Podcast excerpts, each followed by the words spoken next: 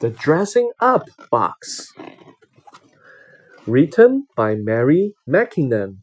Illustrated by Kate Shepard. How this book works.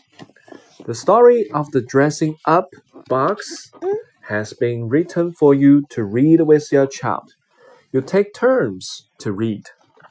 You read these words, and your child reads these words. You don't have to finish the story in one sentence. If your child is getting tired, put a marker in the page and come back to it later. You can find out more about helping your child with this book and with reading in general on page 30 and 31.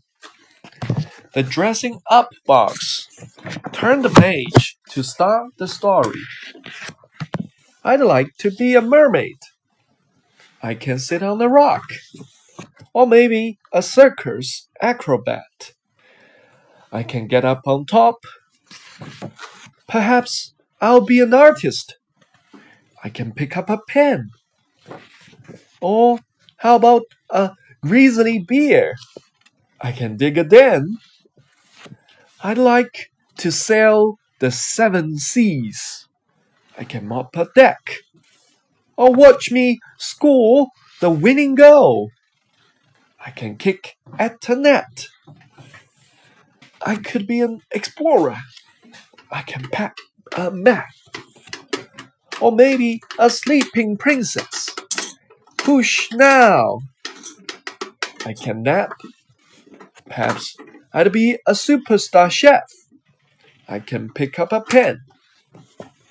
I can be anything I like. I can, I can, I can. Yes, you can. Puzzle 1. Match the speech bubbles to the pictures. I can sit on a rock. I can kick at a net. I can pack a map. I can pick up a pen.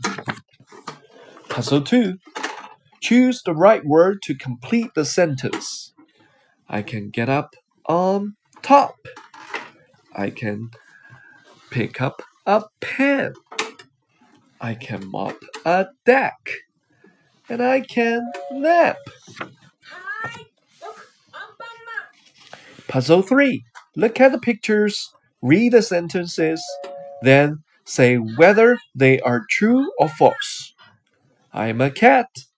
I am sad. I am sick. I can kick. Guidance Notes Usborne Very First Reading is a series of books specially, specially developed for children who are learning to read.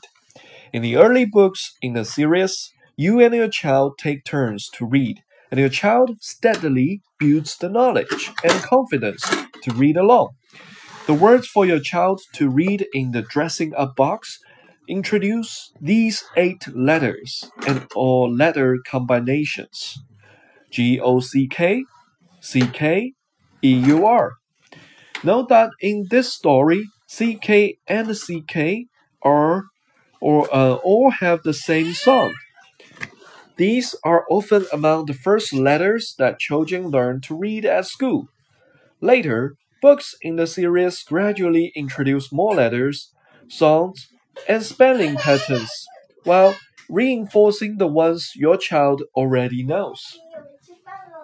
You find lots more information about the structure of the series, advice on helping your child with reading, actual practice activities, and games on the very first reading website www.usborne.com slash very first reading. US readers go to www.veryfirstreading.com. Some questions and answers. Why do I need to read with my child? Sharing story and taking turns makes reading an enjoyable and fun activity for children. It also helps them to develop confidence and reading stamina. Stamina. And to take part in an exciting story using very few words. When is a good time to read? Choose a time when you are both relaxed but not too tired, and there are no distractions.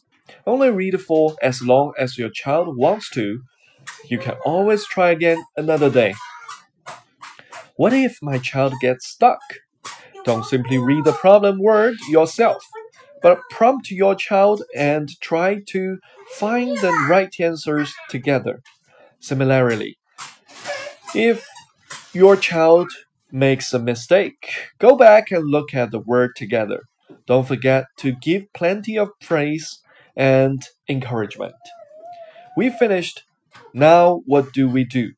It's a good idea to read the story several times to give your child more practice and more confidence. Then you can try reading Captain Mac at the same level, or when your child is ready, go on to book 3 in the series. The Dressing Up Box is part of Usborne Very First Reading series, which has been specially developed to help children learn to read. Each book in the series introduces new letters or reading patterns and reinforces material from previous books. Designed for an adult and a child to read together, the series combines lively rhyming, rhyming stories with inspiring illustrations in order to build the skills and confidence that will encourage a lifelong enjoyment of reading.